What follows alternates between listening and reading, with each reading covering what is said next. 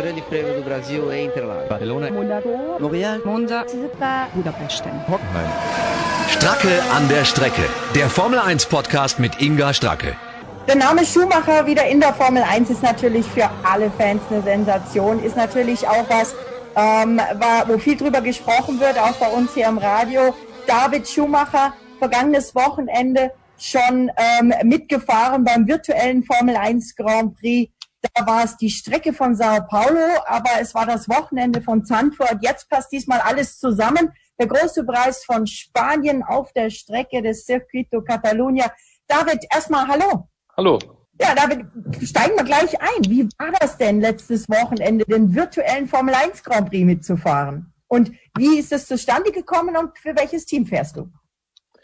Naja, also es war äh, eine sehr tolle Erfahrung, es hat super viel Spaß gemacht, aber es war auch nicht einfach.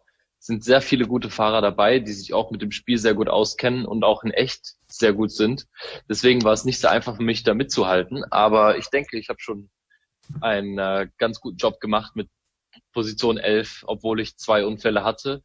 Ähm, ja, aber es hat super viel Spaß gemacht. Ich fahre mit Racing Point F1 und bin auch sehr froh darüber und hoffe, dass es dieses Wochenende genauso gut läuft. Damit bist du für einige unserer österreichischen Hörer quasi sozusagen ein, ein Heimfahrer, weil mit Racing Point natürlich ähm, äh, da auch die österreichische Note mit reinbringt. Also ich bin mir sicher, da drücken dir auch viele die Daumen. Ich hoffe es. Wäre wär super. Jetzt ist es ja in Anführungszeichen nur, ich will es nicht schmälern, digital, aber du misst dich mit richtigen Formel 1 Stars. Du selbst fährst wo oder würdest wo fahren dieses Jahr? Ähm, ich fahre in der Formel 3, die auch im Rahmenprogramm der Formel 1 dabei ist. Deswegen bin ich sehr nah dabei und kann mir das auch selber mit anschauen. Aber ja klar, ich messe mich mit den äh, Formel 1 Fahrern.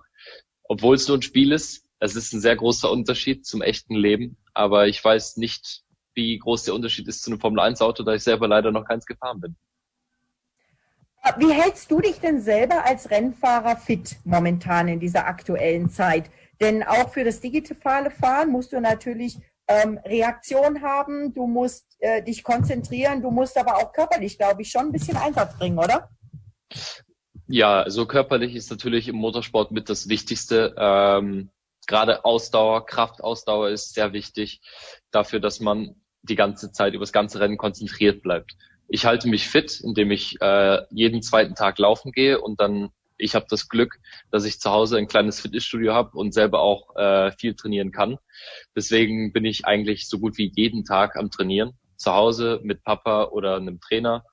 Im Moment natürlich online, das äh, nicht wirklich anders geht, aber es ist schon äh, nicht sehr einfach, sich fit zu halten, da man wirklich jeden Tag trainieren muss. Das unterschätzen sehr viele leider. Es sagen viele, oh, man sitzt ja nur, man muss ja nur lenken. Nein, das ist es nicht.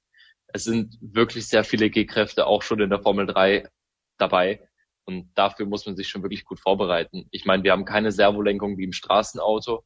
Die älteren Zuschauer oder Zuhörer, die müssten das wissen, wie es damals war, im Stand ein Auto zu lenken. So ungefähr kann man sich das vorstellen, wie wir das lenken müssen so schneller man ist, desto schwieriger wird's und anstrengender. Aber ich denke, dass ich dafür sehr viel mache und dass es dadurch auch sehr gut funktionieren sollte. Jetzt, ähm, wann geht's denn mit der Formel 3 weiter? Weißt du schon irgendwas oder hoffst du, dass es bald weitergeht?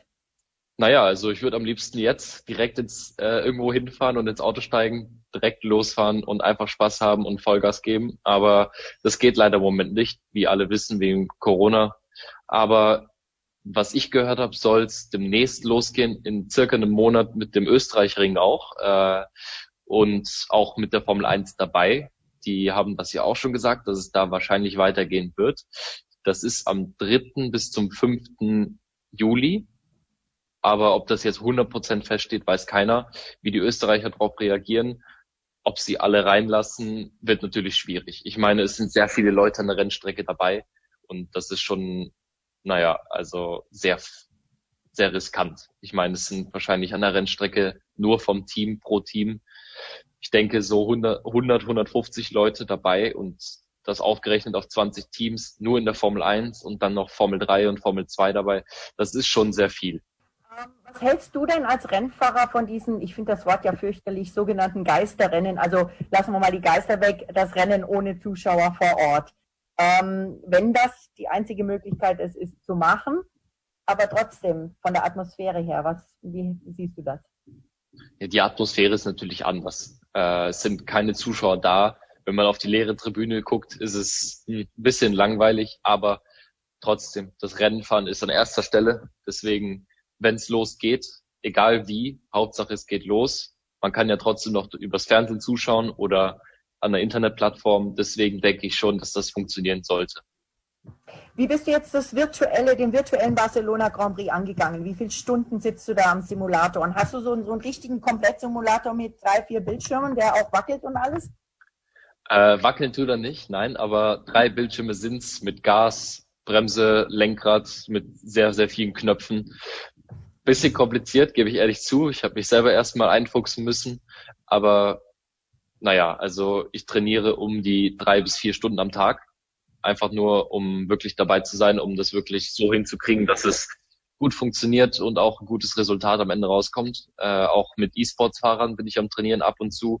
Deswegen hoffe ich, dass es gut funktioniert, dieses Rennen. Du sagst, dein Papa ist ähm, auch beim Fitnesstraining dabei. Ha, ist dein Papa auch mal beim virtuellen Training dabei? Hat er sich auch mal schon mal reingesetzt in den Simulator? Er hat sich einmal reingesetzt, ja, äh, beim Testen von Macau bevor, bevor wir dahin geflogen sind. Aber ihm wurde nach fünf Runden schlecht. er ist nicht so gut mit äh, Videoaufzeichnungen oder dass Bewegung im Spiel ist und die Bewegung selber nicht da ist. Das kann sein Körper nicht sehr gut ab. Daher eher weniger. Musstest du das, das ist, ich stelle mir das schon auch krass vor, musstest du das auch erstmal dich reintrainieren, dieses, eben dieses andere Gleichgewichtsgefühl dabei? Naja, äh, in meiner Generation ist ja das Online eigentlich so gut wie alles. Äh, deswegen, ich bin damit groß geworden, wie wahrscheinlich viele andere auch, dass sich einfach dran gewöhnt hat. Und bei mir ist da gar kein Problem. Also ich könnte da sechs Stunden am Tag dran sitzen und da wird gar nichts passieren. Es ist schon ein ganz schön hohes Level, wenn man sich die Rennen anschaut. Ähm, wenn man jetzt sieht, ähm, äh, Alex und Charles Leclerc, die ähm, sich da duelliert haben. Und der Charles, der fährt ja im Moment gefühlt alles, was es online gibt, ob das Rasenmäher sind oder äh, Formel Trucks. Ähm, das, ähm, das erfordert auch viele Stunden, oder? Ähm, wie würdest du das vergleichen mit dem, mit dem, ich sag mal, Level des echten Rennfahrens? Ähm, da gibt es dann auch unterschiedliche Kategorien oder wie ist das? Ähm, in der in dem Virtual GP gibt es keine anderen Kategorien. Da fahren einfach alle, die eingeladen werden, fahren mit gegeneinander. Es sind ja auch Fußballspieler dabei, professionelle, die natürlich nicht so viel Ahnung haben wie Rennfahrer oder Leute, die das jeden Tag machen. Ich meine, Charles Leclerc ist Rennfahrer und macht jeden Tag. Deswegen sollte der eigentlich die Moment. besten Voraussetzungen haben.